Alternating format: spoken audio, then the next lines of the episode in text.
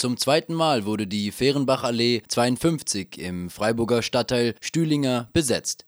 Bereits im Mai 2019 hatte eine Gruppe von Hausbesetzerinnen und Besetzern die ehemaligen Gebäude der Umwelt- und Gewerbepolizei besetzt und wurden dort aber nach kurzer Zeit wieder geräumt. Erneut sind Menschen in das Haus, in das Haus und auf das Gelände, das seit über einem Jahr leer steht, eingedrungen und haben mit Transparenten und Sprechchören auf ihre Forderungen aufmerksam gemacht, diesen Leerstand zu beleben, sei es mit einem kulturellen Zentrum oder mit Wohnraum angesichts der angespannten Wohnraumsituation hier in Freiburg.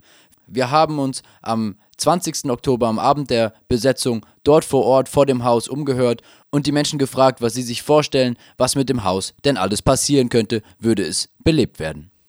Ja, also ich denke, dass wenn die, Stadt gibt die Leute, äh, also von Studenten oder Leute da wohnen, besser, weil dieses Haus ist leer und das ist seit schon ein Jahr, ich bin dort in dieser Straße und äh, ist leer, niemand ist drin.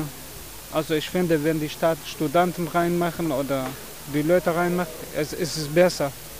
Das ist meine Meinung.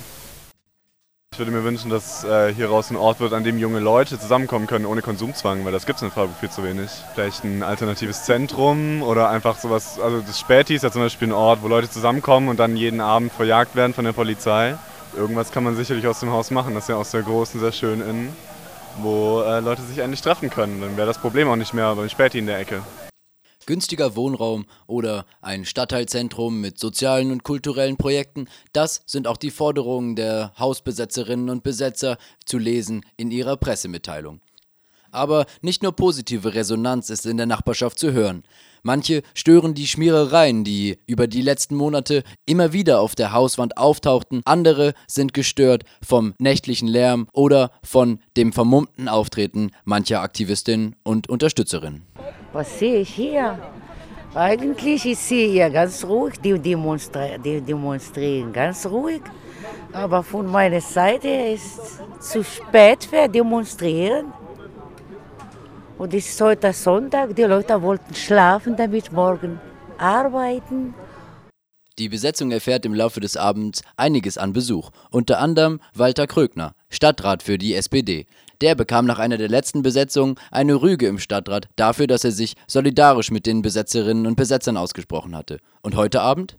Vom Grundsatz her kann ich sagen, dass es natürlich überhaupt nicht geht, leerstehende Häuser in der Stadt zu haben, wo Wohnungsnot ist wo die Mieten unentwegt steigen, wo Menschen eine Wohnung suchen dringend, entweder auf der Straße stehen oder bei Freunden unterkommen, weil sie keine Wohnung bekommen, keine bezahlbare.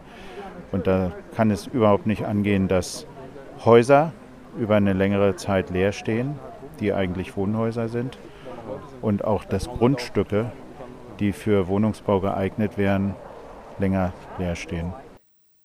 Walter Krögner von der SPD ist vorsichtig geworden mit dem, was er sich traut, zum Thema Hausbesetzungen zu sagen. Auch was seine Rolle im Gemeinderat angeht, ist er eher zurückhaltend.